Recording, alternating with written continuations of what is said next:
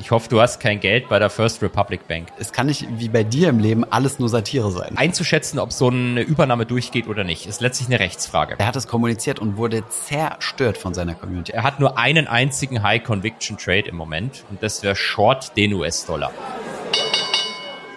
Marktgeflüster. Hallo und herzlich willkommen zu Folge Nummer 39 des Marktgeflüster Podcasts. Holger, what a time to be alive. Ich sehe ein voll gepacktes Skript, viele Punkte zu, äh, zu besprechen heute. Ähm, aber vorab schon mal die Frage, ähm, wie hast du dich von deiner Reise, von deinen Reisen erholt? Von meinen Nennen, oh stimmt, ich war ja auch noch in München kurzzeitig. Ähm, die, die Berliner Reise war natürlich emotional die am meisten mitnehmende.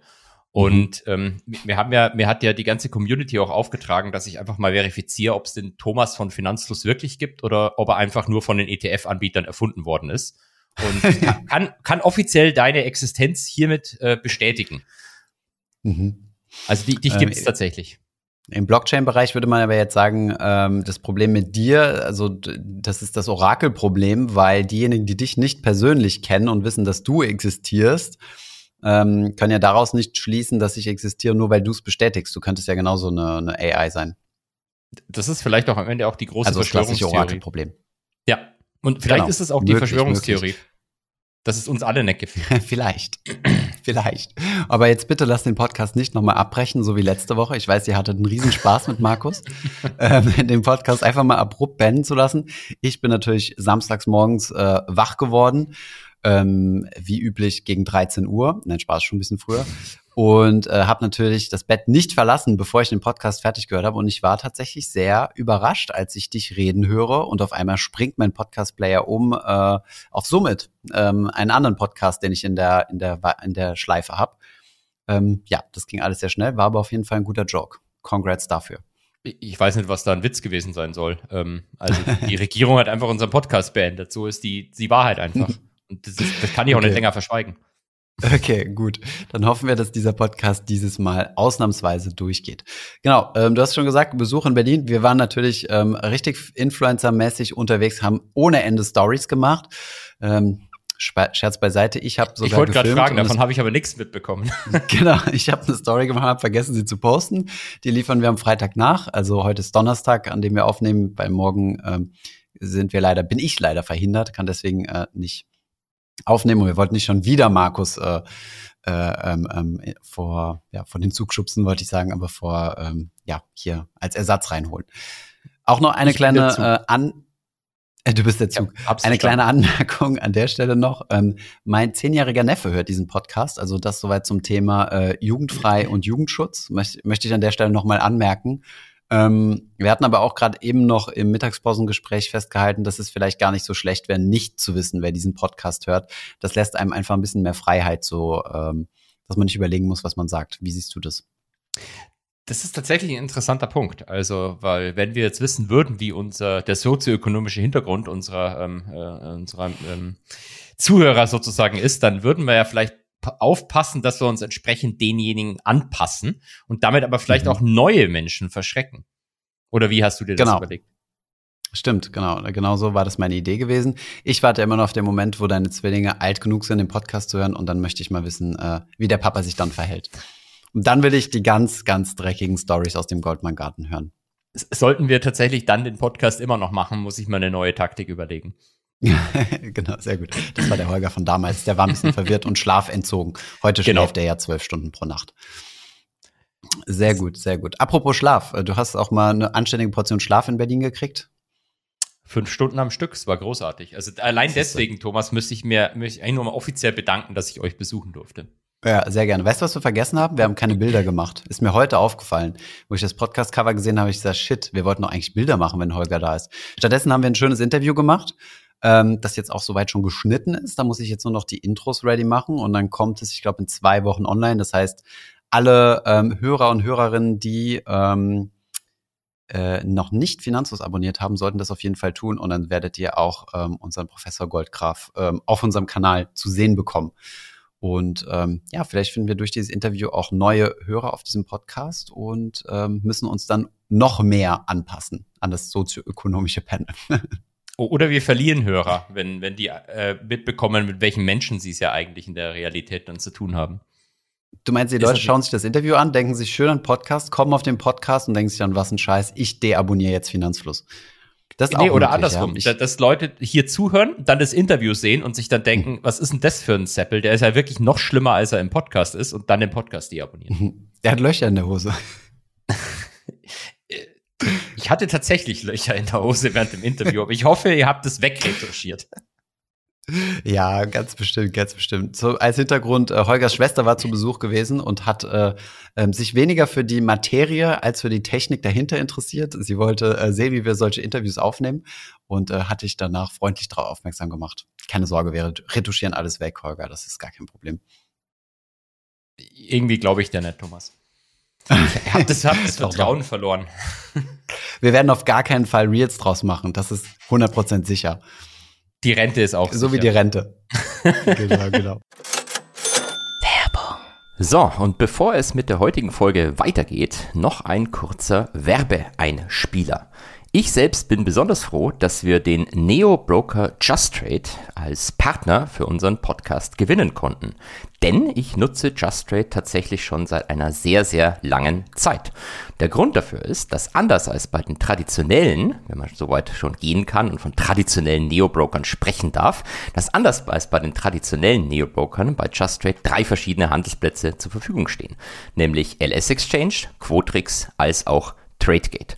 Will heißen, wenn ich ein Wertpapier handeln möchte und dieses Wertpapier auch auf allen drei Handelsplätzen existiert, bekomme ich entsprechend drei Preise angezeigt und kann mich dann für den für mich am günstigsten oder attraktivsten entscheiden. Hinzu kommt natürlich die bei Neobrokern traditionelle 0 Euro Orderprovision pro Trade, zuzüglich selbstverständlich den marktüblichen Spreads. Die zahlt ihr aber natürlich auch bei einem klassischen Broker. Falls euch Just Trade interessiert, dann guckt gerne mal den Link in den Shownotes an. Und jetzt wünsche ich euch noch viel Spaß bei der heutigen Folge.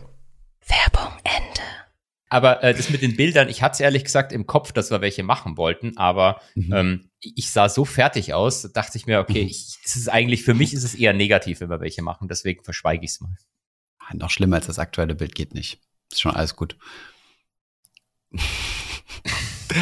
Scherz beiseite. Ich, ich, ich lasse das mal, ich lasse das mal. Die Leute, genau, sch schreibt uns doch mal in die Kommentare, was ihr von unserem aktuellen Bild haltet, das aktuelle Podcast-Cover.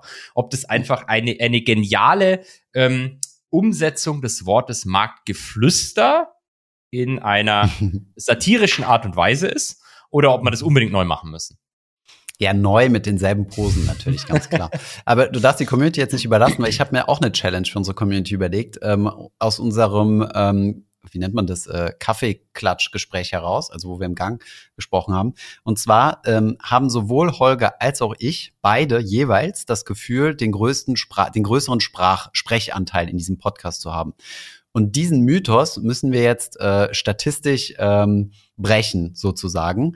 Deswegen habe ich mir eine kleine Challenge überlegt. Es wäre doch ganz cool, wenn ihr wirklich so viel Langweile in eurem Leben habt, dann nehmt doch jetzt mal ein zweites Handy dazu und sucht euch einen von uns beiden aus und stoppt mal die Zeit, immer wenn diese Person redet. Also quasi, wenn ich jetzt rede, dann müsst ihr die Zeit laufen lassen und sobald Holger redet, kurz stoppen und dann wieder weiter. Und äh, per Deduktion können wir ja dann, äh, wenn wir von, also die Zeit von der Podcastlänge abziehen, wissen wir ja dann, wie viel der andere geredet hat. Wir ziehen dann noch so ein bisschen diese Einspielerzeiten und die Werbezeit raus. Und dann, ähm, genau, sucht euch einfach einen aus, wenn bei, also wenn sich die Teams quasi aufteilen auf die eine Seite, ein, ein Team Holger, ein Team Thomas, dann, ähm, dann sollten wir ja per Approximation auf die richtige Zeit kommen. Und das dürft ihr uns dann gerne per Insta äh, äh, und so weiter schicken. Das wäre doch, das wäre doch mal eine spannende Challenge. Jetzt bin ich gespannt, wie viele Menschen Lust auf sowas haben. Und dann haben wir die Antwort. Und es sollte sich nicht nur auf diese Folge beziehen, sondern macht's auch gerne. Genau. Ja, erstmal auf diese Folge und dann, äh, und dann. Dann rückwirkend für alle anderen Folgen auch, bitte. Genau, ja. Wir nehmen nur Zahlen über 39 Folgen hinweg. Alles andere ist viel zu einfach. So. Und wenn wir jetzt in der Investmentbank gewesen wären, hätten wir einfach unseren Praktikanten gefragt, unsere Repraktikanten gefragt, ob sie das bitte bis heute Abend machen können. Und Gut. die hätten gesagt, oh, das machen wir gerne. Das machen wir wirklich gerne. ganz gerne mache ich das. da lerne ich noch was bei diesem. Da lerne ich was ganz Tolles dabei. ja, sehr gut, sehr ah, gut. Wie schlimm. Okay. Also, was haben wir noch? Ich habe eine Frage an dich, Thomas. Ich muss dich was fragen. Da, ja, frag mal. Der Markus ja. und ich haben letzte Woche auch schon drüber gesprochen. Mhm. Ähm, ähm, es heißt ja immer, wie heißt es, der Prophet muss zum Berg kommen oder der Berg zum Propheten. Mhm. Ähm, der Finanzprophet, also unser äh, geliebter äh, Minister Herr Lindner, hat ja eingeladen zu sich. Meme-Prophet. Meme-Prophet. Hat, hat ja eingeladen zu sich und äh, mhm. wir hatten letzte Woche schon auf, auffallend bemerkt, dass du dort nicht anwesend warst. Mhm. Und jeder hat so seine eigene Idee gehabt, warum du nicht da warst. Mhm. Magst du uns vielleicht dazu noch was erzählen? Weiß ich nicht, ob ich das möchte. Nein, Scherz beiseite. ähm, genau, er hat ja Finfluencer eingeladen. Ich, ich habe das Bild auch gesehen. Ähm, ich wusste ja, dass diese, dass das stattfindet und hatte mich damals, als ich im fin Bundesfinanzministerium war, auch eingeladen dort dorthin. Ähm, genau, aus zwei Gründen sind wir der Einladung jetzt nicht gefolgt. Erstens war das geplant, dort Content zu produzieren, was ja viel passiert ist. Also es wurden sehr viele Reels und so weiter produziert und wir hatten ja quasi unseren Content schon und ähm, wir wollen ja eine gewisse Balance da reinbringen. Also wir sind jetzt zum Beispiel gerade dabei, äh, Herrn Habeck anzufragen. Den würden wir auch gerne mal interviewen. Das heißt, wenn hier Menschen, die der Grünen Partei nahestehen oder die den Grünen nahestehen, ähm, zuhören, dann gerne eine Verbindung herstellen. Und äh, ja, aus dem Grund haben wir halt keine, ja, wollten wir jetzt keinen weiteren Content mit dem Finanzminister ähm, produzieren. Ähm, deswegen habe ich die Einladung, die auch ungünstigerweise genau in meine Urlaubswoche gefallen ist, ähm, ähm, dankend erstmal abgelehnt, was aber sonst keinen weiteren Hintergrund hat. Und übrigens gab es auch da ein bisschen eine Kontroverse, was heißt Kontroverse, äh, was mir auch direkt aufgefallen ist, als ich das Bild gesehen habe. Ich war erstaunt, wie wenig Finanzinfluencerinnen dort waren. Und das fand ich schon krass.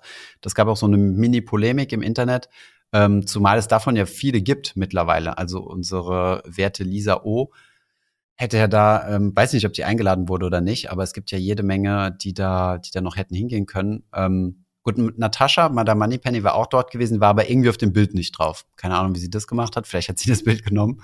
Aber ähm, ja, da hätten sie vielleicht ein kleines bisschen mehr drauf achten können, da, da eine Balance zu halten.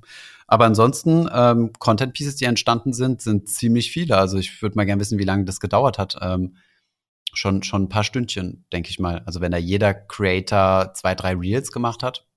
Ja, jeder durfte ja eine Frage auch an den Finanzminister stellen. Ja, genau. Aber keiner hat Ben Lambo gefragt, da war ich sehr enttäuscht. Er ist doch Porsche-Fraktion, das weiß man doch. Stimmt, stimmt. War das nicht so, man soll wegen dem Klimawandel auch mal ein regionales Produkt wie ein Porsche kaufen?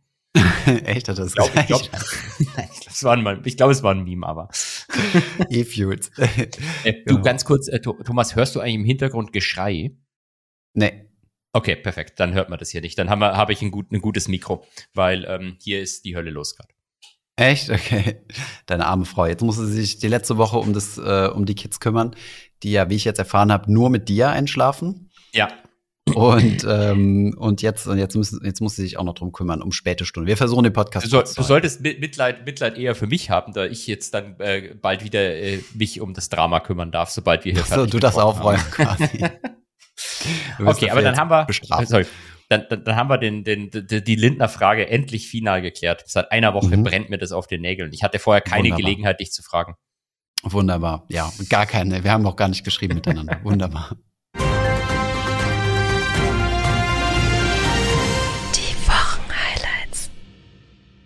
hast du eigentlich, ähm, du bist doch ein Merger-Arbitrageur geworden, oder?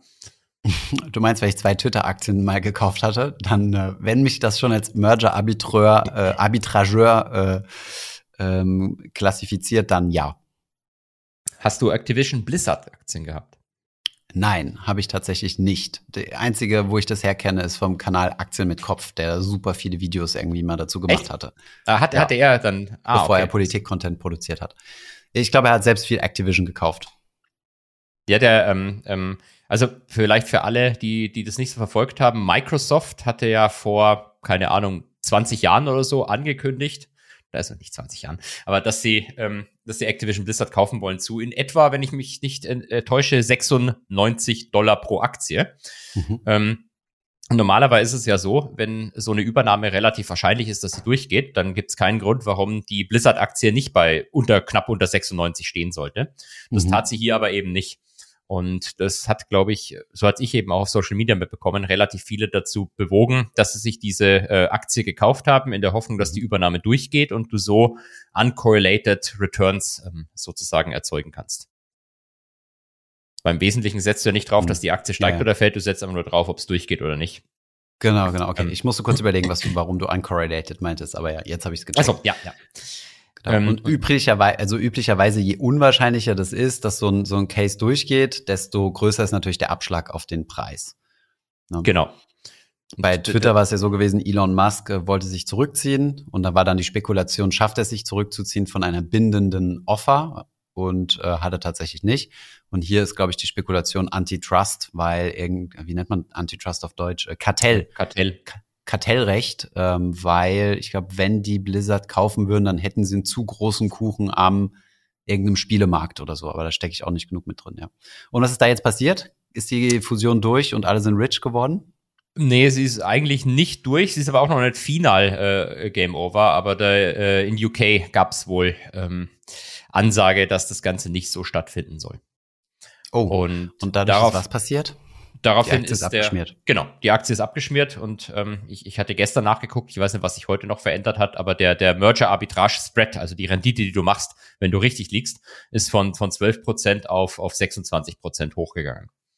Hm. Ähm, dementsprechend wird es jetzt eben als noch unwahrscheinlicher äh, eingestuft, dass das Ganze durchgeht.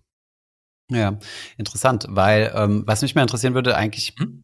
ich weiß jetzt nicht genau, wie die Verträge konstruiert sind und so weiter, aber dadurch, dass dieser Deal ja auch schon relativ alt ist, also die Offer, also wird man schätzen anderthalb Jahre schon oder mal mindestens ein Jahr. Ja. Ähm, das heißt, ich würde sagen, der wurde auch ähm, vor, vor der Zinswende quasi ähm, verabschiedet oder zumindest äh, klar gemacht. Und was mich jetzt mal interessieren würde, ist, normalerweise machst du dir auch ein Financing Package für sowas klar. Also um so eine, selbst wenn Microsoft natürlich extrem tiefe Taschen hat, werden die vermutlich, wie gesagt, ich stecke im Deal nicht genug drin, ähm, auch ähm, Schulden mit aufnehmen und die dürften sich ja in den Konditionen auch verändert haben. Und üblicherweise machst du bei solchen Deals ja Mac-Clauses mit rein. Das sind solche speziellen ja. juristischen Formulierungen, wo du sagst, also ich glaube, das heißt Material Adverse, äh, ja. also adverse Events, also wenn irgendwas, ähm, ja. Was du vorher natürlich genau definierst, passiert, wie zum Beispiel ein großer Aktienmarktcrash oder Zinsen könnte man auch festhalten und so, dann könntest du entweder von diesem Deal zurücktreten oder ähm, es müssen sogar äh, Kompensation oder ähm, Kompensationszahlungen geleistet werden. Und ähm, ja, das wäre mal interessant zu wissen. Ähm, aber ob, wenn sich das Ganze jetzt noch zieht, ob da vielleicht solche Mac-Clauses aktiviert werden. Aber okay, interessant. Das heißt, ähm, also, jetzt sind wir 26 hm? Prozent vom Geburtskurs entfernt. Genau, ähm, vielleicht bloß ganz kurz zum Financing. Ähm, ich hatte das damals auch nicht im Detail verfolgt. Microsoft dürfte aber genug Cash haben, dass sie das theoretisch äh, rein in Cash mhm. kaufen, ohne irgendwie mhm. Kreditaufnahme oder sonst was. Und ähm, sollte der Deal nicht zustande gehen, kriegt äh, Activision Blizzard, glaube ich, einen einstelligen Milliardenbetrag. Hm. Ja, das ähm, sind diese üblichen Kompensationsfees. Das gab es bei Twitter, glaube ich, auch. Also wenn die genau. Übernahme nicht durchgegangen wäre, dann hätte Elon Musk eine Milliarde oder sowas. Ich weiß ja, nicht, ich glaube, eine Milliarde war es bei ihm. Eine Milliarde zahlen müssen, weil ähm, sowas rüttelt ja immer ganz gut das Management durch und äh, die konzentrieren sich dann auf nichts anderes mehr und äh, deine Aktie wird so ein kleines bisschen zum Spielball der Offers. Und um das zu kompensieren, wenn dann der Deal schlussendlich doch nicht durchgeht, dann ähm, muss es eine Strafzahlung geben. Das ist aber eine übliche, übliche Klauseln, ja. Und äh, weil mich ein paar Leute gefragt haben, ob er jetzt kaufen soll, das ist ja, glaube ich, immer die Frage. Was? Sowas fragen mich die Leute, das ist ja verrückt. Ich wurde noch nie sowas gefragt. Da hast du dich immer gesagt, immer wenn, wenn eine Aktie abstößt, kriegst du Dutzende von Fragen jetzt kaufen. Ja, ja, genau. Mhm. Ähm, Es gibt auch Leute, die würden heute genau, Credit Suisse kaufen. Du, mhm. vielleicht kannst du kaufen und klagen, die AT1-Anleihen. Finde ich, finde ich gar nicht genau, so ganz genau. absurd. Aber mhm. ähm, ich glaube, der Punkt ist, ich hätte das ehrlich gesagt vorher schon irritiert. Ihr müsst euch das so vorstellen. Ähm, einzuschätzen, ob so eine Übernahme durchgeht oder nicht, ist letztlich eine Rechtsfrage. Das heißt, wenn ihr wisst, wie der Regulator denkt, ähm, weil ihr vielleicht ehemalige Leute vom Regulator bei euch im Fonds habt oder so, dann habt ihr da eigentlich immer einen relativ guten View, ob sowas durchgeht oder nicht ja, es ist, es ist ja letztlich so, die Welt ist dreckig. Mhm. Ähm, und deswegen würde ich halt immer vorsichtig sein bei ähm, solchen Merger-Arbitrage-Trades, bei denen der, der, der die potenzielle Rendite so richtig weit auseinander ist. Weil das bedeutet halt mhm. eigentlich nur, dass die Leute, die da wirklich tiefe Insights im Zweifelsfall haben, das nicht anfassen. Und das, mhm. kann, deutet zumindest darauf hin, dass zumindest das Rendite-Risiko-Verhältnis nicht das Beste ist. Ja, Genau. Oder genau eingepreist, ne? Aber es gibt ja einen Grund, also 26 ja, genau. Prozent würde nicht einfach so jemand liegen lassen. Das heißt, im Zweifelsfall würde genau. da vielleicht ein Hedgefonds da, da rangehen und äh, ein bisschen was davon abschöpfen, ja. Genau. Weil ähm, es gibt ähm. halt Fonds, die, die ausschließlich das machen. Die machen nichts anders als genau solche Situationen. Und das ist ja auch eine mh. bekannte Übernahme. Das ist ja nicht irgendwie ein kleiner ja. nordmazedonischer Smallcap, den keiner kennt. Also das haben sich mh. sicherlich genug Leute angeschaut und dann gesagt, nee, mach mal nicht. Ja. Und ich glaube, Microsoft ist auch so ein Kandidat, ne? Die haben ja schon ziemlich viel, sie haben ja jetzt eine Größe schon seit Jahren, wo es immer, mittlerweile sind sie, glaube ich, so ein bisschen aus der Schusslinie raus, wenn es um das Thema ähm, Zerschlagung ging. Aber es gab ja immer wieder mal ähm, kartellrechtliche Verfahren gegen Microsoft. Also ich glaube, die Kartellbehörden sind jetzt nicht die allergrößten Freunde von solchen Megatechs. Und ja. Ähm, ja, von daher ist da sicherlich ein bisschen Risiko mit drin, keine Frage. Aber gut, guck mal, bei Twitter hieß es auch, ähm, Elon Musk wird sich zurückziehen können und schlussendlich ging das Ding relativ schnell über die Bühne. Du hast deinen Monster Return eingefahren. Monster, Monster, gigantisch, genau. Ähm, komm, bleiben wir doch gerade beim Übernahme-Game äh, mhm. in dem Bereich und äh, ja. wechseln mal vom Atlantik zurück hier zu uns in die, in die schöne Heimat. Ähm, wie stehst denn du dazu? Ich habe versucht, mir eine Meinung zu bilden. Ne? Ich meine, ähm, Stichwort Wiesmann. Ja, ich habe äh, keine, also ja, ein gespaltenes Verhältnis zu Wiesmann, gerade ja. weil ähm, oh. meine Wärmepumpe ein Problem hatte und äh, ich einen Monat lang eine nicht wirklich funktionierende Wärmepumpe hatte. Ähm, genau, durfte mein Wasser mit, äh, mit Strom heizen und so weiter. Aber darum soll es gar nicht gehen, sondern dieser Wärmepumpen äh, Player, also ist ja schon ein Gigant in Deutschland, wird ja übernommen aus Amerika oder zumindest gab es jetzt eine Offer, die bekannt geworden ist. Das Bundeswirtschaftsministerium wird das Ganze auch prüfen, aber so wie die sich geäußert haben, beziehungsweise Habeck und Scholz sich geäußert haben, klingt das für mich schon eher so, als wäre das so eine reine Proforma-Prüfung. Werden übernommen von ähm, vom amerikanischen Konkurrenten, dessen Namen ich gerade vergessen habe, kann ich gleich nochmal raussuchen. Ähm, wie siehst denn du das? Also es sorgt ja für ziemlich viel Empörung. Also was ich jetzt mal auf LinkedIn gelesen habe, sind super viele, die sagen, oh, Ausverkauf von Deutschland, die Politik hat versagt, äh, dieser Druck auf die Wärmepumpen macht selbst die solidesten deutschen Mittelständler, der Übernahmepreis sind 12 Milliarden, ich weiß nicht, ob das noch Mittelständler ist, aber okay, äh, unter Druck. Ähm, wie siehst denn du das? Verkaufen wir gerade unsere, unsere deutschen Wertgegenstände oder siehst du das ein bisschen entspannter? It's Capital Market und äh, die deutsche Unternehmerfamilie kassiert ja auch irgendwo 12 Milliarden. Also mir fallen im Wesentlichen zwei Argumente ein. Ich sehe das auch kom komplett unkritisch. Ich meine, das ist, das ist so halt, ist halt der Kapitalmarkt. Die Amis kaufen hier unseren Wiesmann. Wir haben damals ihr Monsanto gekauft. Ähm, Win-Win-Situation für beide. Oder, ähm, nee, aber jetzt, Spaß beiseite. Ja. jetzt Spaß beiseite. Ähm, grundsätzlich verstehe ich das schon, wenn man kritisch, wenn man das kritisch sieht, wenn ähm, irgendwelche äh, Regierungen denen man äh, quasi teilweise böse Absichten unterstellen mag, wie zum Beispiel ähm, den Chinesen, wenn, wenn die hier Übernahmen machen. Ähm, mhm. Da glaube ich, ist es auch an der Politik, dass du da äh, in Anführungszeichen aufpasst. Aber ich meine, die USA sind ja unsere Verbündeten. Die würden ja niemals irgendwas gegen uns machen, wie unsere Politiker abhören oder solche Sachen. Das machen ja nur die Chinesen. Dementsprechend habe ich, hab ich da jetzt persönlich nicht so die, die, das Mega-Problem damit. Ich finde schön, dass du immer sagst, nein, jetzt mal ernsthaft und dann, äh, und dann, dann, dann spitzen schon alle, ich, ich merke schon, wie alle Leute sich jetzt aufrecht hinsetzen und sagen, ah, okay, der Professor sagt mal was Sinnvolles und dann wieder sowas. Aber nein. Äh, siehst du ein Problem damit? Also jetzt ernsthaft. Nee, eigentlich nicht. Also aus zwei Gründen. Ähm, erstens mal, der Standort Deutschland bleibt ja soweit bestehen. Also das ist ja sowieso immer so das Argument, äh, was entsteht. Und ich glaube, ein Standort muss sowieso wettbewerbsfähig sein. Also ob jetzt diese Firma einem Ami gehört oder einem Deutschen, ist eigentlich dahingehend wurscht, was den Standort angeht, denn auch ähm, Wiesmann geführt von der Familie Wiesmann ähm, hat ja ähm, expandiert nach Polen und hat dort äh, ein eigenes Werk noch gebaut oder wollen auch dorthin weiter expandieren und so weiter. Ähm, das ändert also dahingehend nichts. Ein Standort muss attraktiv bleiben, egal ob das, egal ob für einen amerikanischen Investor hier zu produzieren oder für einen ähm, für einen Deutschen. Also das würde ich mal aus wegräumen oder rausräumen. Dann die Frage natürlich von der Supply Chain Abhängigkeit. Das haben wir so ein bisschen beim Impfstoff gesehen. Ne? Auf einmal wollte jeder diesen Impfstoff haben. Ähm, da sind ein bisschen die Ellenbogen ausgepackt worden. Ich glaube, es gab doch mal so eine Maskenaffäre, dass es mal äh, ein, ein, Flugzeug gab mit Masken, was von China rübergekommen ist und in Amerika zwischengelandet und die Amis haben das ab abgesteckt oder irgendwie so eine Geschichte gab es doch da mal. Ja, ja, so während der Corona-Zeit gab es doch mal irgendwie. Geil Ja, ja. Und ähm, mhm. jetzt, jetzt, jetzt haben natürlich alle Panik, dass sie ihre Wärmepumpe nicht bekommen. Also ich glaube, ähm, erstens mal gibt es ja super viele Produzenten davon, von diesen Wärmepumpen. Und ich glaube, wenn das gekauft, also wenn, wenn Wiesmann gekauft wird, dann werden auch weiterhin hier Wärmepumpen in Deutschland ver vertrieben werden.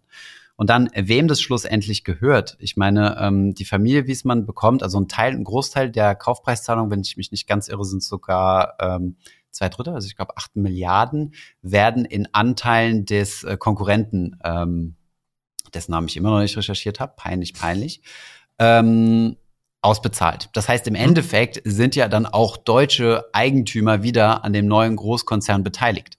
Und der ja. neue Großkonzern hat auch mehr Geld, äh, um die Entwicklung voranzutreiben und auch ein bisschen größer zu denken und größer zu skalieren. Ähm, weil ich meine, das Problem ist ja, also was das Ganze ja beschleunigt hat, ist, waren ja die Aussagen vom äh, Bundeswirtschaftsminister gewesen ähm, oder insgesamt aus der Politik, die gesagt haben, naja, wir wollen in Zukunft keine ähm, normalen ähm, ähm, Gasheizungen mehr haben, sondern wir wollen, auch wenn die auf dem neuesten modernen technischen Stand sind, mit deutlich geringeren Aus, äh, aus ähm, Emissionen als jetzt solche Ölheizungen, ähm, wie das zum Beispiel mein Vater noch hat, oder, oder alte Gastherme, sondern es soll alles auf äh, Wärmepumpe umgestellt werden. Und da, ich meine, ich habe das selbst gemerkt, als ich jetzt für meine Pumpe versucht habe, einen Heizungsbauer zu bekommen, musste ich 15 Handwerker anrufen. Keiner hatte Lust, sich drum, äh, nicht Lust, sorry, keiner hatte Zeit, oder Kapazität, sich drum zu kümmern, um so einen langweiligen Serviceauftrag, haben gesagt, ja, wir schicken Ihnen direkt die Techniker von Wiesmann vorbei. Und ähm, was ein bisschen ärgerlich ist, weil du kannst sie nicht beauftragen, sondern der Handwerker selbst muss die beauftragen. Das heißt, du musst okay. einen Handwerker finden, der für dich Wiesmann beauftragt, woran er gar nichts verdient. Der kriegt dann am Ende nur von denen eine Rechnung, die er an mich weiterleiten muss. Das heißt, er hat sogar noch ein, äh, Aufwand äh, ein, ein Payment-Risiko sozusagen. Ja. ja. Und ähm, wenn das Problem jetzt schon so ist, ja, und du willst ganz Deutschland umrüsten, dann muss man sich, dann, dann muss halt irgendwas passieren, dass du massenweise diese Dinge angekarrt kriegst. Und ich glaube, wir Deutschen werden auch nicht alleine sein, sondern ich glaube auch andere Nationen werden auf die Idee kommen, sich zu denken, vielleicht ist das die längerfristig nachhaltigere oder grundsätzlich die nachhaltigere Lösung zum Heizen. Von daher, ja, ich könnte mir vorstellen, dass diese Übernahme wirklich ein, wirklich ein Boost ist und der aktuelle CEO und auch ähm, Erbe von, ähm, von, äh, von Wiesmann, ähm, ist ja auch, wie ich mein Vorname heißt, hat ein interessantes Interview im Handelsblatt gegeben und auch gesagt, dass diese regulatorischen Bestimmungen ähm, definitiv mit einer Entscheidung gespielt haben. Sich zu denken, okay, ähm, sie sind ein großer Player in Deutschland, aber vielleicht nicht groß genug, um in, im internationalen Markt Bestand zu haben. Weil, was man nicht vergessen darf, das fand ich auch ziemlich interessant als Analyse, ist, mhm. äh, dass der ganze asiatische Raum komplett ready ist, massenweise Wärmepumpen zu produzieren. Weil eine Wärmepumpe ist eigentlich nichts anderes als eine Klimaanlage, nur umgekehrt. Ähm, und Klimaanlagen gibt es äh, millionenfach in, und äh, in allen möglichen, in allen möglichen Regionen und Ausführungen, ja. Und von daher kann man sehr wahrscheinlich in diesem Bereich, wenn der Markt dafür groß genug ist, und er wird in Deutschland ja politisch groß gemacht, äh, da sicherlich mit sehr, sehr viel Angebot demnächst äh, kommen. Und von daher finde ich es vielleicht gar nicht verkehrt, dass sie jetzt zum äh, nicht so weit entfernt von einem All-Time-High ähm, verkaufen und sich quasi, sich quasi größer und stärker machen, oder? Also im All-Time-High verkaufen ist natürlich immer gut. Ähm, ich glaube, es ist halt, wie du sagst, es ist wahrscheinlich auch deswegen so, so ein politisch großes Thema, weil es um diese Wärmepumpen geht. Wenn das jetzt was anderes mhm. gewesen wäre, irgendein anderes Produkt, das Schlauchhersteller oder was, was sich kein Mensch für interessiert, Leoni, dann ähm, Hamburger Hafen. Hamburger Hafen, aber Hamburger Hafen mhm. war ja auch noch, da waren es die Chinesen, ja, die sind weiß. böse. Die ja, hören uns ab. Ähm, dann wäre es wahrscheinlich deutlich weniger ähm, aufgeregt oder emotional gewesen als mhm. bei der, der Wärmepumpe. Ja, also ich fand das in, äh, also ich fand das in, ähm, ich fand das auf LinkedIn ziemlich krass, äh, dieser Austausch, weil es sieht ja irgendwie, also wenn man manche Posts liest, denkt man so, wir verschleudern gerade irgendeinen Asset zum, zum totalen Ramschpreis oder im schlimmsten Fall verschenken noch unser Tafelsilber gerade an die Amis. Die Amis, so in großen Anführungszeichen, die Bösen, ja, die Kapitalisten. Und äh, dem ist ja nicht so. Also dem steht, stehen ja 12 Milliarden gegenüber. Ähm, das muss man auch mit berücksichtigen, ja. Und ähm, ich meine, die eine große Sparte von Wiesmann ist tatsächlich, ähm, sind diese Gas, äh, sind auch diese Gastherme. Und ähm, das ist quasi ein Geschäft, was politisch mehr oder minder abgewürgt wird. Und dann musst du dir als Unternehmer natürlich überlegen, ähm, was du da Sinnvolles machen kannst. Und ja, also ich bin nicht super tief in der Thematik drin. Ich habe versucht, mir da eine Meinung zu bilden. Vielleicht äh, ändert sie sich auch nächste Woche. Dann machen wir nochmal ein Update und sagen, wie katastrophal diese Übernahme ist und dass es äh, Volksverräter sind. Aber Stand jetzt ähm, kann ich die Rationalität, die argumentiert wird hinter diesem Deal, eigentlich ganz gut nachvollziehen. Ja. Und ich glaube, du sagst, du hast auf LinkedIn ganz viel, ähm, ganz viel Hate gelesen. Ich glaube, der grundsätzliche Fehler ist vielleicht auch, LinkedIn ist ja, ähm, ich weiß nicht, wie ich das jetzt möglichst neutral sagen kann. Aber äh, also ich, ich, ich, ich habe noch nicht den ganzen Sinn dieser Plattform LinkedIn verstanden. Also da mhm. kann man jetzt auch Beiträge posten, das stimmt, aber gefühlt ist da jeder Visionär Vordenker und macht sich beim morgendlichen Butterbrotessen Gedanken über ähm, den sozioökonomischen Zusammenhalt von irgendeinem Land, das äh, tausende von Kilometer entfernt ist. Also ich, ich weiß es nicht, geht's dir nicht auch so, wenn ich da durch diese Beiträge scroll, ich, ich muss eigentlich fast bei jedem lachen, weil sie so völlig absurd teilweise sind, über was sich die Leute Gedanken machen. Du musst dich dann in die richtigen, in die richtigen Kreise rein liken, sozusagen. Äh, also, wobei der Algorithmus auch nicht sehr ausgefeilt ist. Also du kriegst einfach nur den ja. Feed von den Leuten angezeigt, die, die du followst, habe ich die so das Gefühl. Ja. So ein bisschen wie auf, äh, so ein bisschen wie auf Facebook damals. Ähm, ich, ja, glaub, keine Ahnung. Es braucht mehr Satire auf LinkedIn. also Hast als du mal ein paar satirische Posts in diese ja, Richtung gemacht? OMR hat zum Beispiel gefragt, sie wollten irgendwie einen Podcast machen über die zehn äh, äh, erfolgreichsten deutschen Unternehmer. Und dann haben mhm. halt ganz viele Leute irgendwelche Namen genannt und ähm, mhm. ich habe halt Markus Braun drunter geschrieben und das hat direkt irgendwie äh, die meisten Likes von allen bekommen. Also ich glaube, man, obwohl er Österreicher ist, ich, ich, glaube, man, man, es braucht mehr, äh, mehr, mehr echtes Leben oder Satire auf dieser Plattform. Ich bin bloß mhm. noch nicht sicher, ob ich das liefern kann. Aber äh, Olga, da muss ich auch äh, zur Verteidigung von LinkedIn äh, ausholen und sagen, es kann nicht, ähm, es kann nicht wie bei dir im Leben alles nur Satire sein. Das ist absolut richtig und das würde ich ja um Gottes Willen damit auch nicht sagen wollen. Aber ich, äh, wenn, wenn ich das, also sagen wir mal so, was, was die Leute da teilweise schreiben, kommt mir so vor, das sind Sachen, die würdest du niemals absolut. irgendwie deiner Bekannten erzählen, ja. sondern ja. das ist einfach so, so weißt du, wenn du da äh, zum Dankesschreiben ausholst, weil du ein Praktikum mhm. gerade abgeschlossen hast, da gibt's ja auch Memes schon relativ gute dafür. Ja, ähm, abgeschlossen ähm, ist ja wenigstens was, aber das krasseste sind noch die Leute, die einfach nur eine Praktikumzusage haben. Stimmt, und dann machen sie ein CV direkt rein, Goldman Sachs Summer Analyst Incoming. Incoming, genau. du kannst nicht die zwei Wochen noch warten, bis losgeht, musst unbedingt schon Incoming reinmachen. Antizipiert ja. halt schon, dass der Workload so hoch sein wird, dass du dich nicht auf dein privates LinkedIn einloggen kannst. Okay, ja, nein, aber ähm, ich, ich nehme ehrlich gesagt Abstand davon zu versuchen, Social-Media-Plattformen zu bewerten und äh, zu sagen, das ist Kacke. Ähm, wir haben jetzt zum Beispiel, äh, du folgst ja auch aktiv unserem französischen TikTok-Kanal, ja. Hello Monet, und ich finde TikTok irgendwie, ich habe da eine ganz, ganz gespaltene Meinung zu, aber das, äh, der Kanal geht so ab von unserem Kumpel Felix, der, der ähm, Frankreich bei uns äh, managt, ähm, dass er bald auf dem Weg ist, äh, Finanzfluss TikTok zu überholen. Ähm, und das ohne jegliche Followerbasis. Also ja, ich, man muss nicht alles nachvollziehen, aber ich bin absolut einig mit dir. Auf LinkedIn passiert halt schon viel Müll. Das war, LinkedIn war früher meine Lieblingsplattform gewesen, weil es halt so professionelles Netzwerk und ja, so und so ja, ganz selektiv habe ich da nur Leute äh, angenommen und war halt wie so ein gut gepflegtes Adressbuch oder diese alten Karteikartendinger, wo du deine, deine Visitenkarten heilig rein sortiert hast, ja. Und äh, mittlerweile ist es für mich auch ein bisschen mehr Trash geworden. Ich nehme halt mittlerweile jede Anfrage an, ähm, weil, weil äh, ich jetzt mehr in der Öffentlichkeit stehe. Früher als Banker konntest, musstest du immer gucken, dass du unter 500 bleibst, unter 500 Followern, weil dann steht nämlich da 500 plus.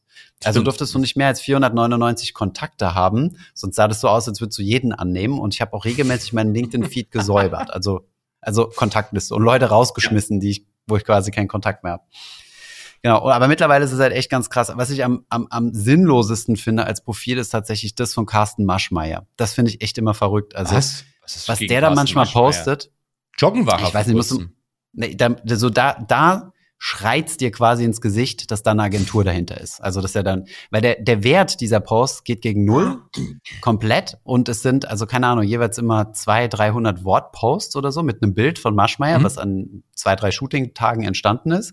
Mal in Jogginghosen am Joggen, um dir zu erzählen, dass du Sport treiben sollst.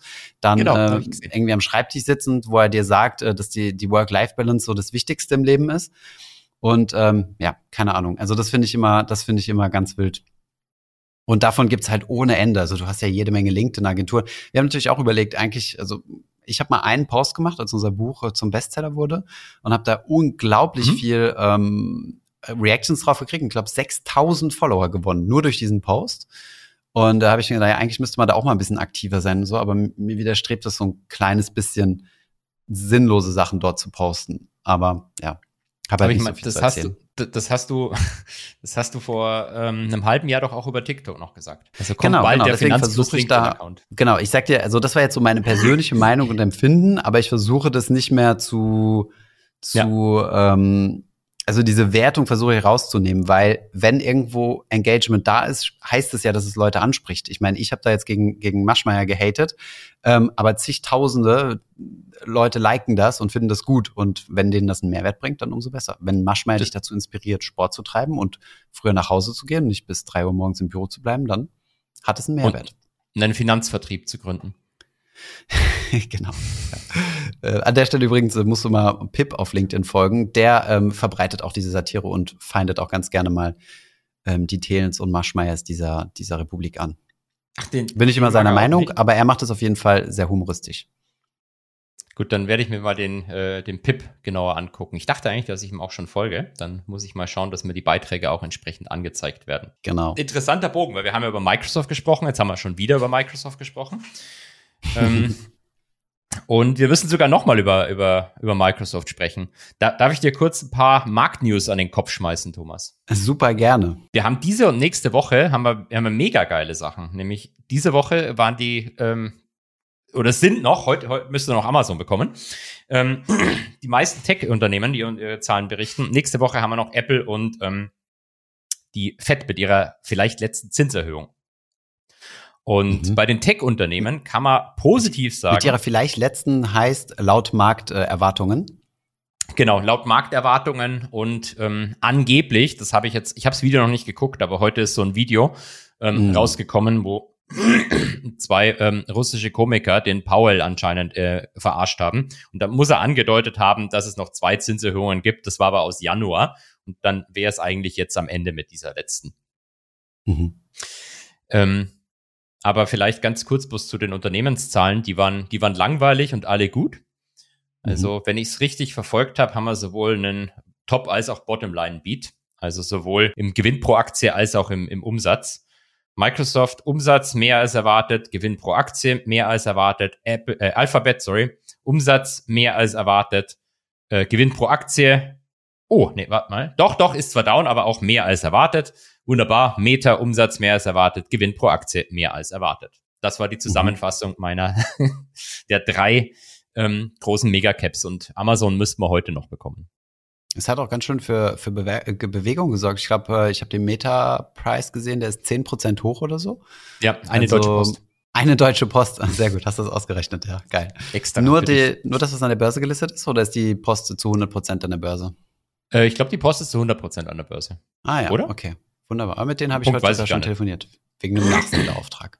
Okay, wunderbar. Ja. Ähm, wobei, du hast noch einen Post dazu gemacht, das ist eigentlich relativ üblich, dass Firmen äh, outperformen sozusagen. Deswegen sorgt es in der Regel auch gar nicht für so gigantische Kursbewegungen ich war ein bisschen überrascht gewesen, als ich gesehen habe, Meta 10% hoch, weil normalerweise gibt, gibt das Management ja immer Guidance. Also die sagen so, ja, wir denken, dass der Umsatz da und da stehen wird und das schätzen die ja in der Regel immer ein bisschen konservativer ein, als das, was sie für wirklich realistisch halten.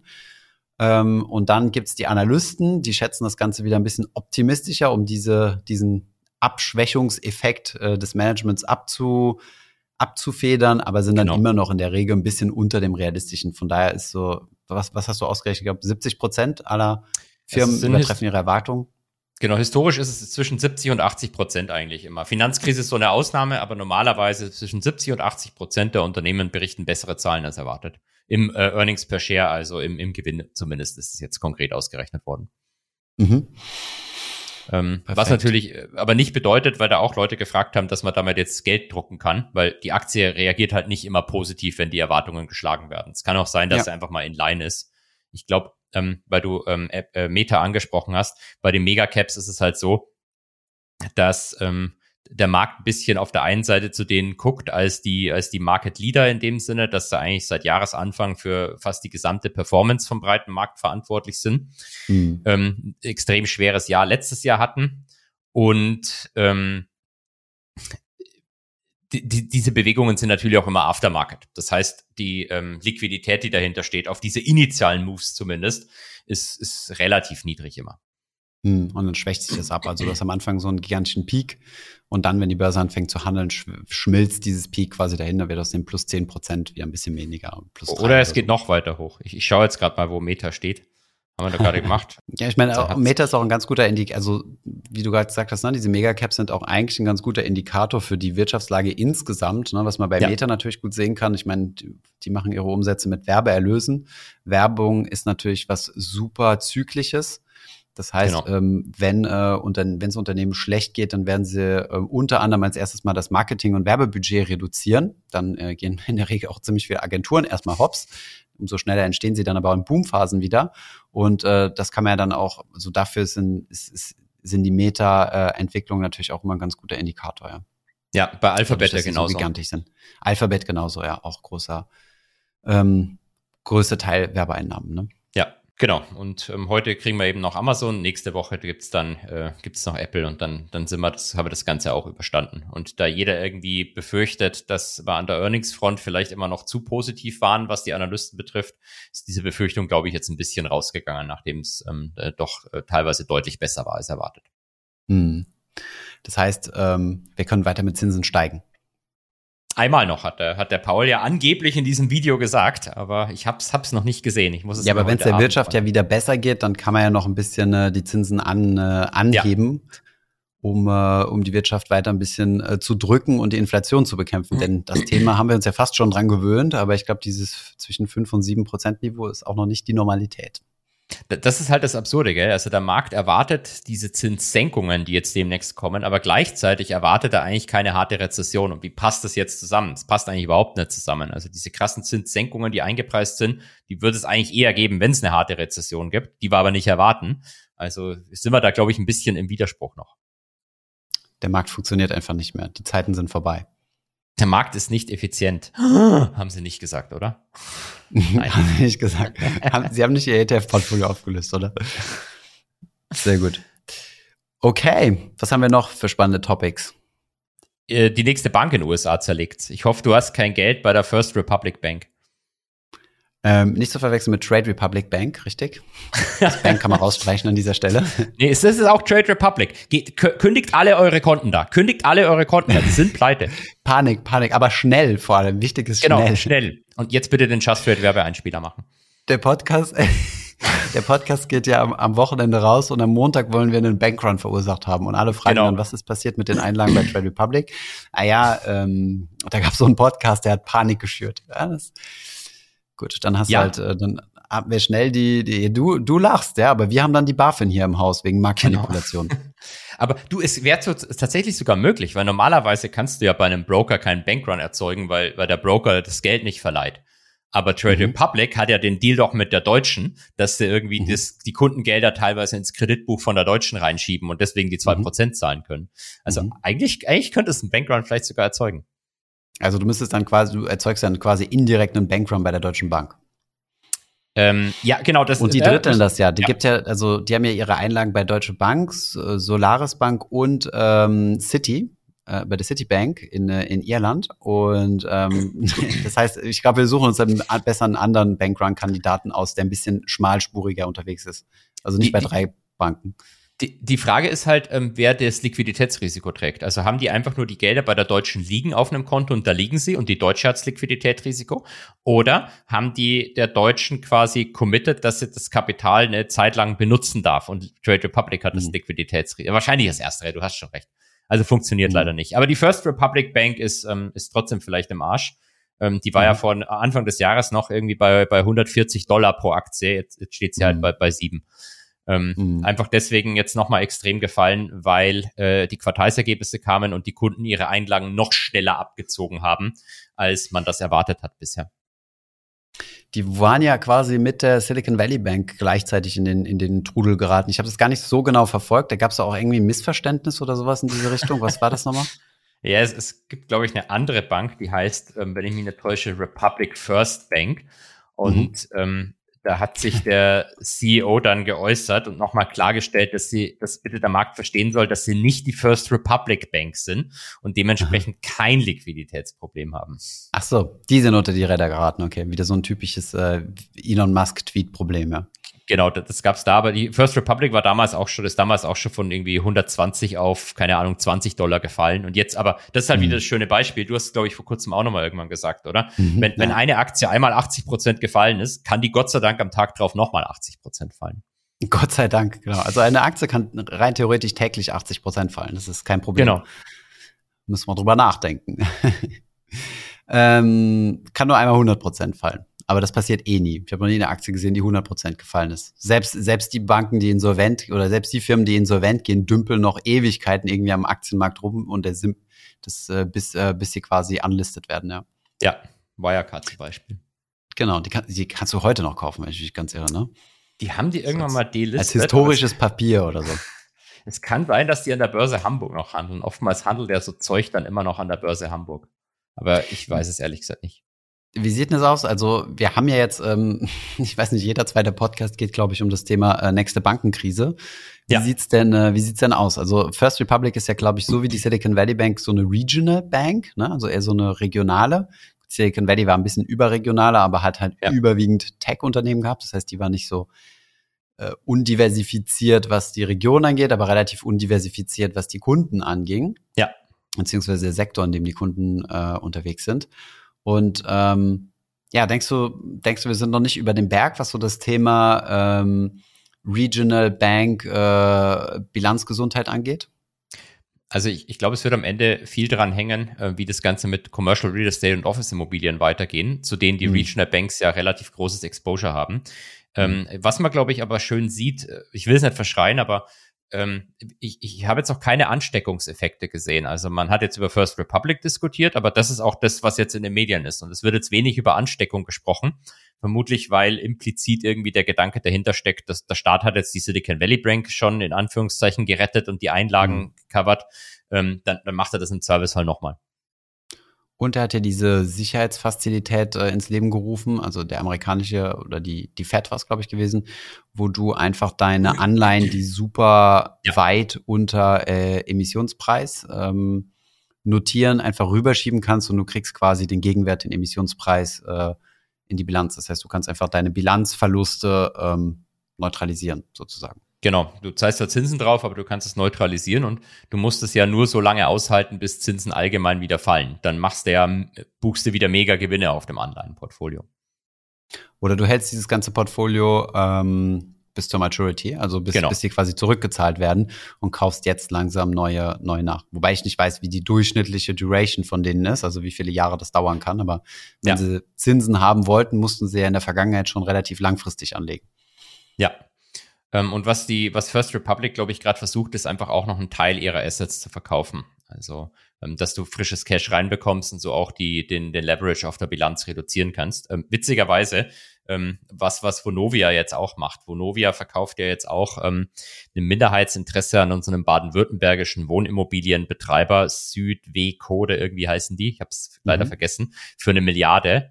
Ähm, was eine Milliarde? Schau, ich bin so schlecht bezahlen. Auf jeden Fall an Apollo. Weißt du, böse, böse US Private Equity Butze hat jetzt die Wohnungen in Baden-Württemberg. Da habe ich noch hm. keinen Aufschrei erlebt, komischerweise. Ja, ich glaube, die sind da ein bisschen zivilisierter, Baden-Württemberg, als hier ich in Berlin.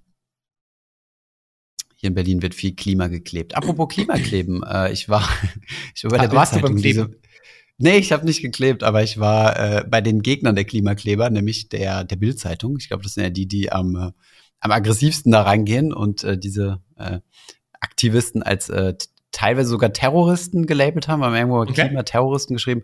Und äh, genau, ich war äh, letzt, diese Woche bei der Bildzeitung, habe dort äh, ein Interview gegeben Ähm, aber nicht zum Klimakleben. Das ist wie, wie man mit Aktien Millionär wird.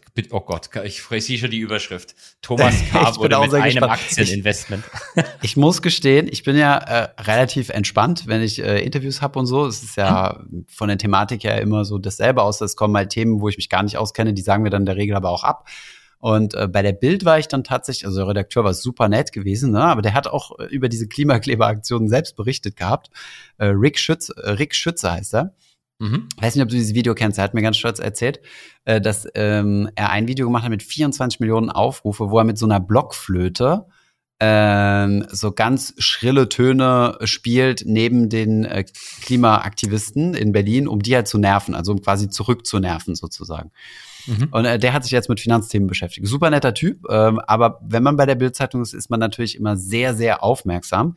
Ich bin dort in die Maske gekommen und da war direkt daneben dieser Bild äh, TV, die TV-Runde, weißt du? Mhm. Da, da gibt's doch sowas, äh, Bild vor acht oder sowas. Da wurde ich auch schon mal eingeladen, das habe ich dann aber abgelehnt, weil das so, kennst du nicht? Das ist so nee, super, super provokativ, so, weißt du, so, ja, wo ich weiß nicht, wo, wo so Extremansichten ein bisschen geteilt werden und sehr polarisierend. Polarisierend ist das richtige Wort. Und okay. ich habe dann ganz kurz so krasses Herzklopfen gekriegt und habe gesagt, Moment mal, ist das jetzt ein Interview oder werde ich ja jetzt gerade in so eine Runde mit acht Leuten geschickt?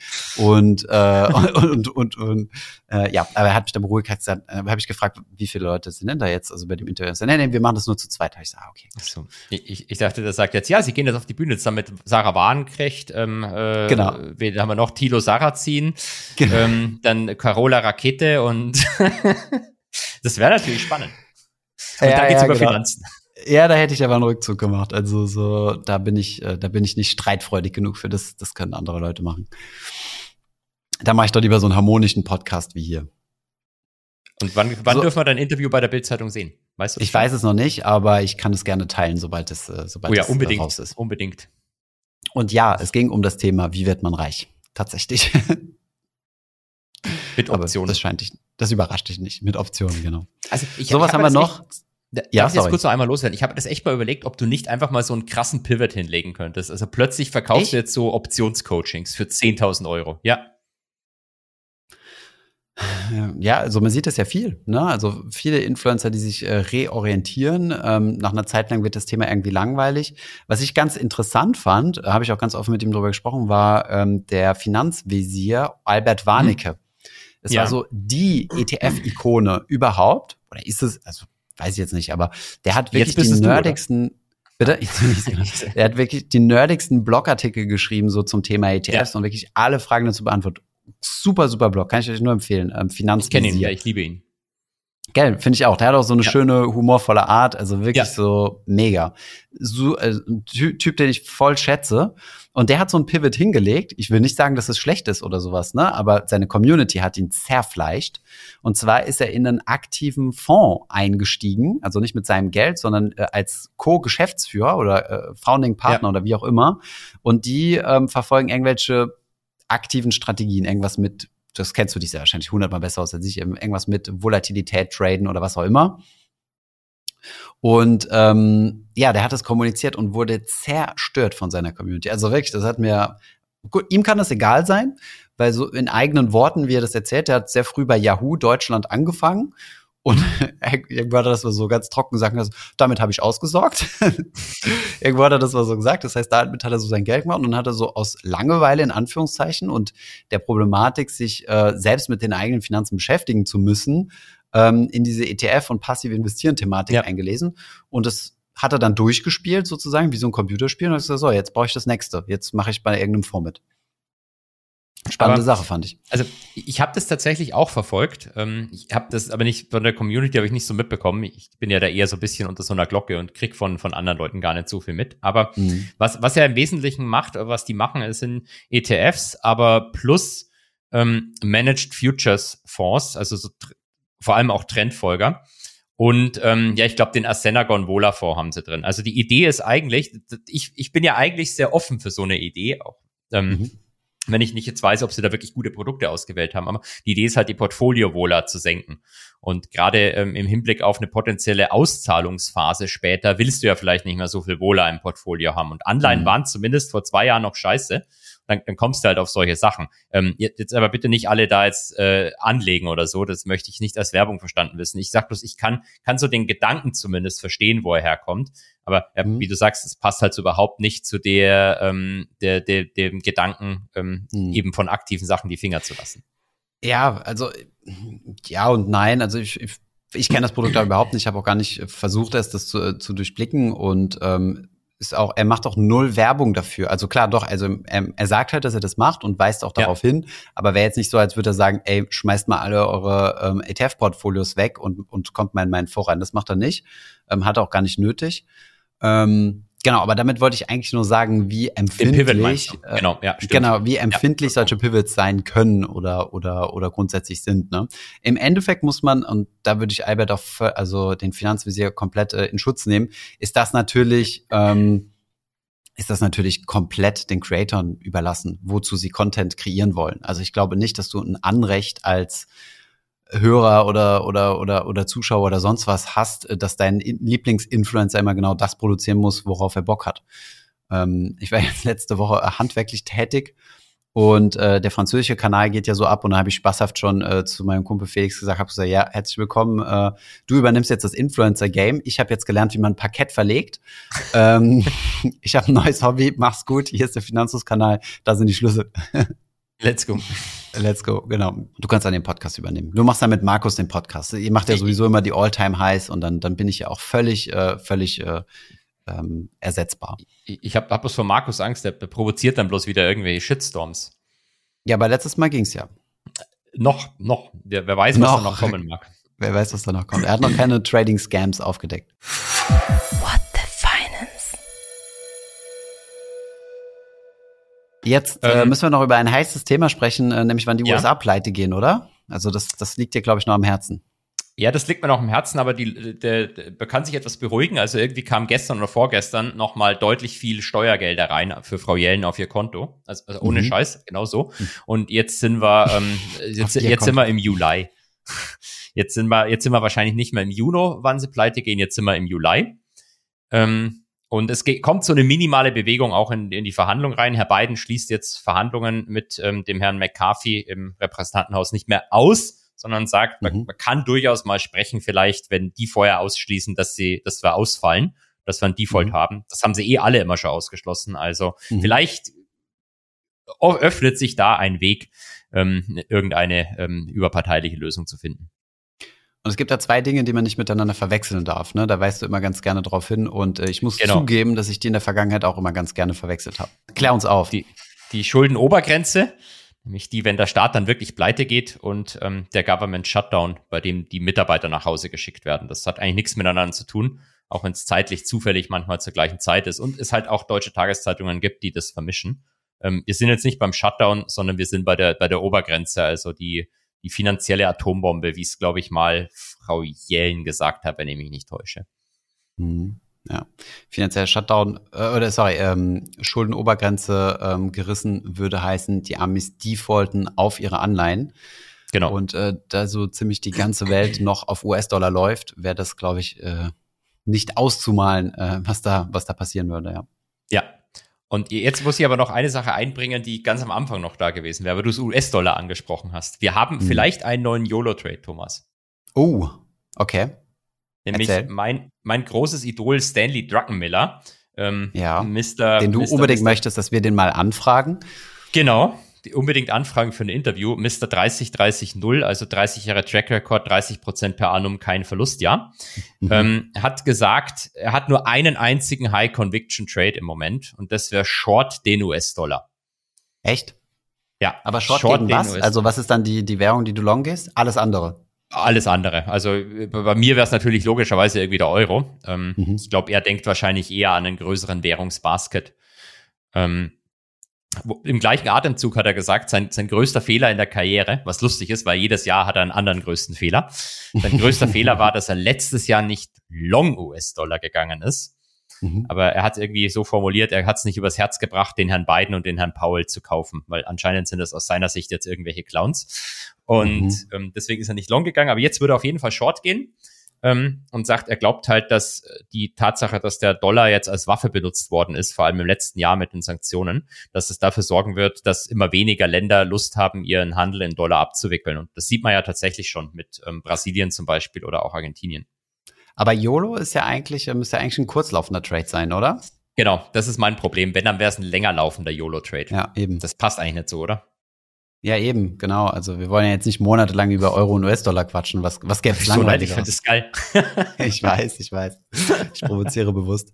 Ähm, ich wollte aber noch eine Sache ansprechen, äh, die ja. du, die du, ich glaube, in einem Patreon-Video mal ähm, nochmal zurück zum Thema Schuldenobergrenze, weil ich das mhm. wichtig finde Sorry. zu verstehen, ja. ja. Die Amis haben ja den großen Vorteil, äh, dass sie, wenn sie sich verschulden, verschulden sie sich ja quasi sich selbst gegenüber.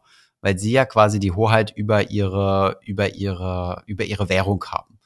Okay, ähm, ja. Das, das bedeutet, wenn sie jetzt entscheiden, ja, die Schuldenobergrenze passen wir an, also du darfst dich mhm. äh, prozentual auf dein GDP, so wird die quasi definiert, ne, die, äh, die Schuldenobergrenze. Nee, absolut in Cash. Das ist ein Hardcore-Cash. Ach so, absolut. Das ist ein absoluter ja. Betrag, okay. Dann, äh, sorry, das, dann ist das hier in Europa mit dem, ich glaube, genau. Äh, das sind mit den, äh, mit den Schengen, nee, Schengen war das nicht, das ja. ist ein anderes Abkommen. Nein, das ist das, ist das andere. Äh, Maastricht meinst du? Maastricht, genau. Und ähm, ja, die Amis passen das an, die dürfen sich also mehr verschulden und diese Schulden werden ja dann entweder am internationalen Kapitalmarkt gekauft, also von allen ja. möglichen Leuten, die gerne in US-Staatsanleihen investieren wollen und teilweise auch von der Fed, also der ähm, US-Zentralbank sozusagen. Die wiederum schüttet aber ja ihre Gewinne aus an, an die, ähm, also ihre Zinsgewinne ja. an die, ähm, an die US-Regierung selbst. Das heißt, das meine ich halt, ja. das ist ein Teil davon, sie sich quasi sich selbst gegenüber ähm, ausschütten und ja. somit ist es ja quasi nichts anderes als eine Geldmengenausweitung. Also es ist übrigens in Deutschland auch so.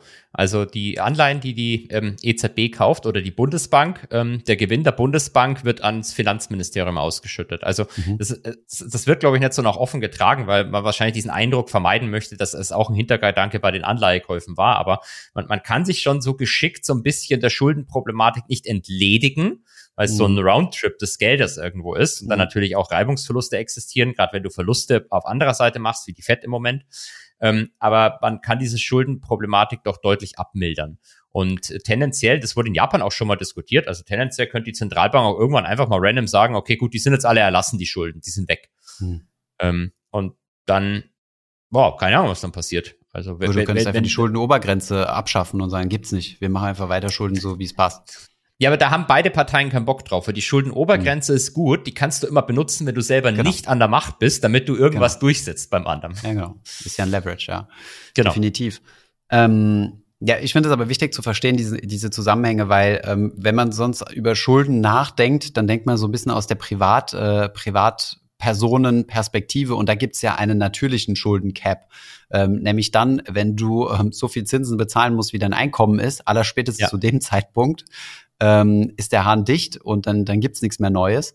Ähm, was man halt verstehen muss, ist, dass es äh, auf Staatenebene ähm, erstmal zwei Effekte gibt. Also erstens mal, du bekommst durch diese Schulden, also es ist erstmal nur eine Geldmengenausweitung, also und auf der anderen Seite laufen diese Schulden auch nahezu unendlich lang. Also Staaten können sie, haben ja keine, keine Lebensdauer und können sich sozusagen unendlich oft refinanzieren. Also die einen Schulden müssen zurückbezahlt werden, dann machst, nimmst du einfach neue auf.